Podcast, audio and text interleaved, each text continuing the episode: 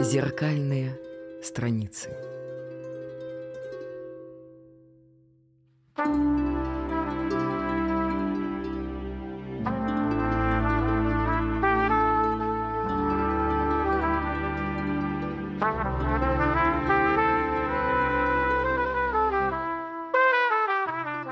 Я Владимир Натанович Шацев, учитель словесности, и это для взрослых и детей литературный подкаст «Зеркальные страницы».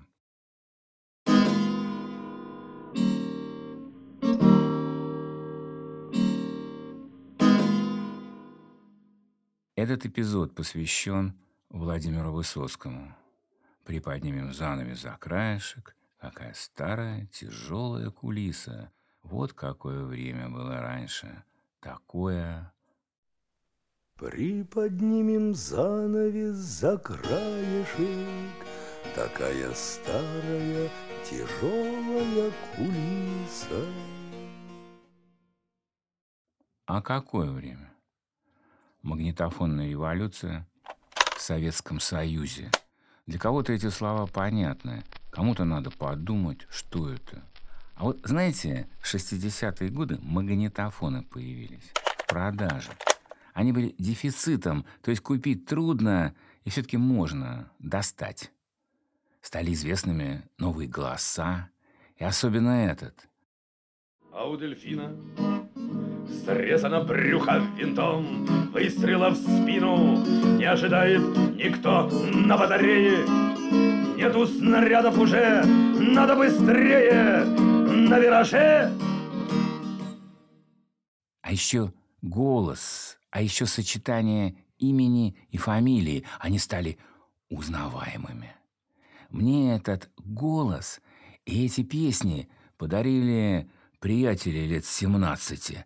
Они были много старше меня, 13-летнего. Так случилось, что я оказался в так называемом школьном зимнем спортивном лагере – среди взрослых ребят. Там, в зимнем спортивном этом, они изображали бывалых людей. В черных очках они мрачно курили, надменно и сурово лакали пиво и слушали магнитофонные записи. В комнату входили красивые старшеклассницы. Им тоже нравился Высоцкий. В них, в песнях и девушках ощущалось притягательное, замечательное, запретное. Где твои семнадцать лет на большом каретном? Где твои семнадцать бед на большом каретном? Где твой черный пистолет на большом каретном? А где тебя сегодня нет на большом каретном? Было много песен про Москву, войну, тюрьму, любовь. Голос, узнаваемый многими и многими, становился незабываемым. Приподнимем занавес за краешек. Какая старая, тяжелая кулиса. Вот какое время было раньше. Такое. А какое время? Ну, разное, космическое время. Первые космонавты, Юрий Гагарин, Герман Титов. Будь готов, всегда готов, как Гагарин и Титов. Тетя Валя, Валентина такая веселенькая, Терешкова. Женщина-космонавт. Какое время? Спортивное время.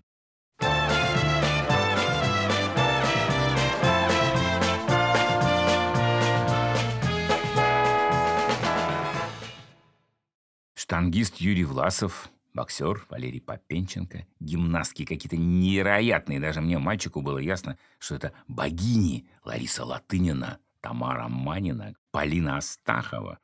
Это было театральное время. Помню, родители поссорились после спектакля по комедии «Горе от ума», Отец, полковник советской армии, был оскорблен тем, как изображен был в этом спектакле полковник Скалозуб. Но я отвлекся. Высоцкий, он был актером, снимался в фильмах, которые сейчас не все забыли. Место встречи изменить нельзя. Например, играл в Московском театре на Таганке.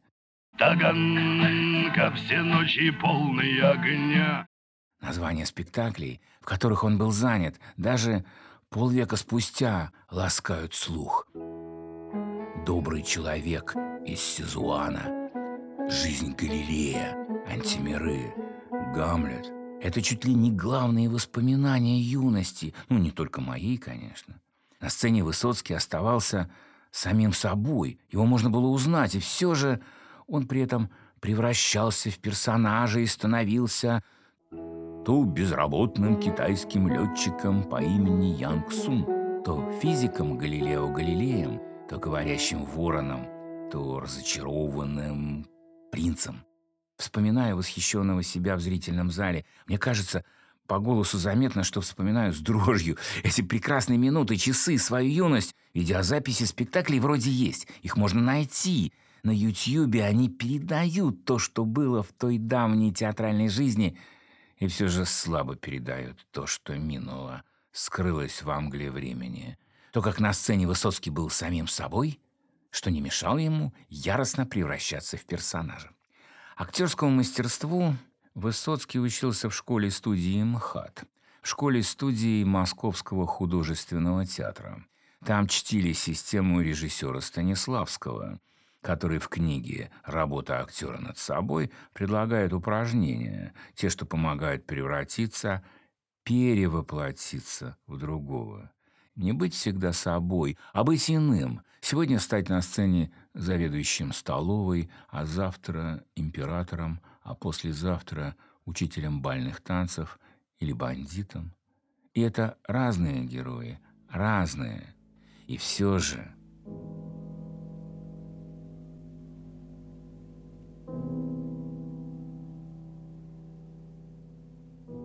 Особенно разнообразен Высоцкий даже не в театральных ролях, а в песнях, такие разные его герои в них. Он превращался или даже перевоплощался не только в людей. Мог стать не только человеком, вором, солдатом, пьяницей, шахтером, хоккеистом, а военным самолетом, который, который, который спорит с летчиком. Я як истребитель, мотор мой звенит, небо моя обитель. Но тот, который во мне сидит, считает, что он истребитель. В песнях он мог стать волком, вожаком стаи, которую расстреливают охотники.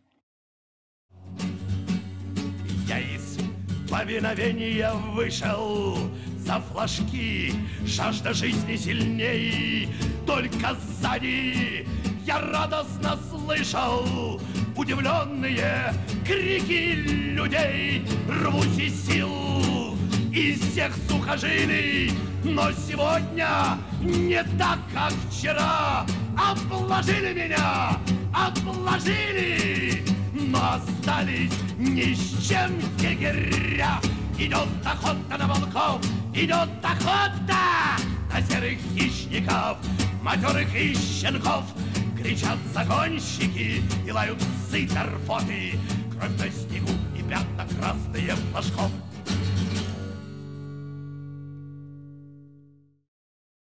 В песнях он мог стать даже микрофоном.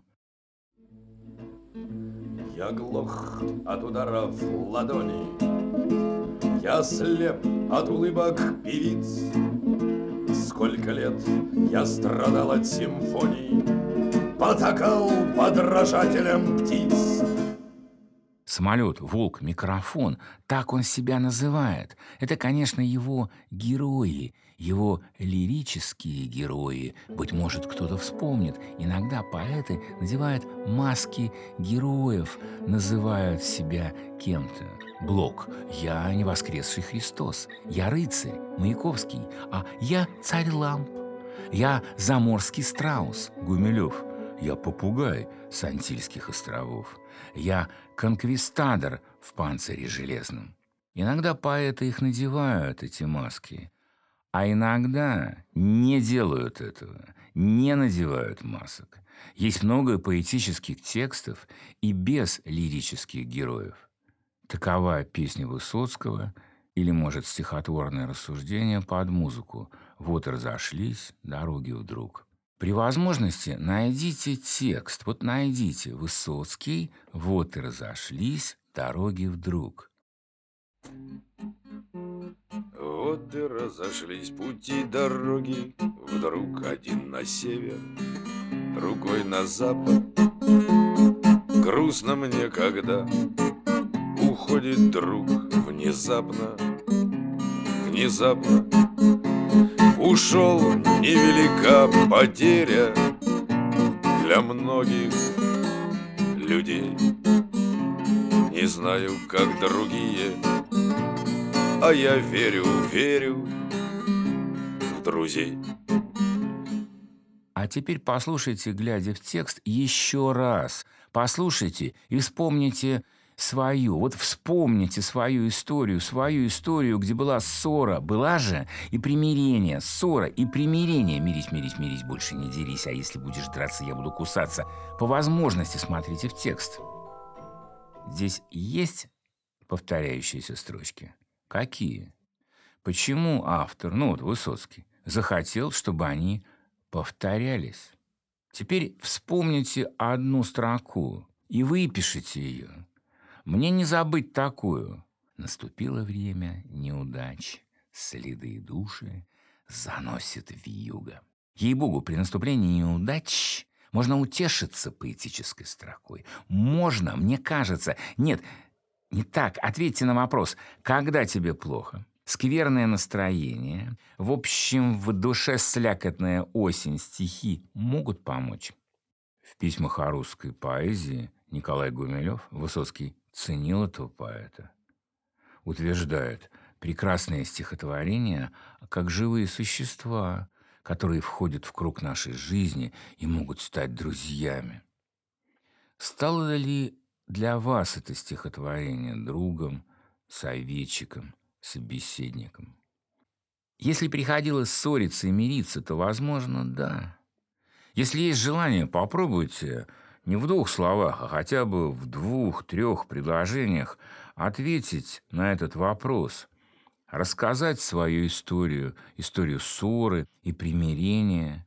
Опишите ее и спрячьте так, чтобы через год-другой перечитать то, что написано сегодня.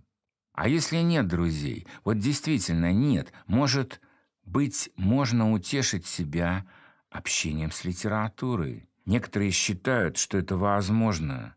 Английский поэт Роберт Саути так высказался о книгах-друзьях. Цитирую стихи, написанные в моей библиотеке. «При свете дня и в час ночной они беседуют со мной. My never failing friends are they, with whom I converse day by day. Never failing — верные друзья. Почти как у Марины Цветаевой о любимых книгах, не изменившие друзья в потертом красном переплете. Прав ли Роберт Саути, права ли Марина Цветаева, утверждая, что книги «Друзья» особенные, never failing friends, с ними не поссоришься, в них не разочаруешься. Книги, друзья, особенные, а песни, стихотворения и песни, могут ли они быть верными спутниками? Тут нет правильного ответа или неправильного. Есть тот, который дадите вы. Ну и домашнее задание или что-то вроде домашнего задания, только для желающих его выполнить. Прочитайте стихотворение Марины Цветаевой, высоко ценимой Высоцким, книги в красном переплете. Прямо сейчас и прочитайте, что здесь сказано о книгах-друзьях. А из множества песен Владимира Высоцкого прежде всего послушайте эти две «Охота на волков» и «Охота с вертолета». Не обязательно, но лучше их слушать, глядя в текст. Вам стало грустно. Обратитесь к любимым или просто к знакомым стихам. Вот они, лекарства от осеннего и вообще любого уныния.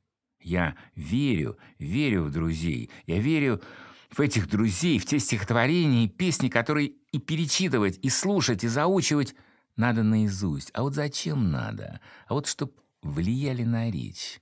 И когда одиноко, когда не с кем словом перемолвиться, чтоб приходили на помощь. Я люблю, и значит я живу.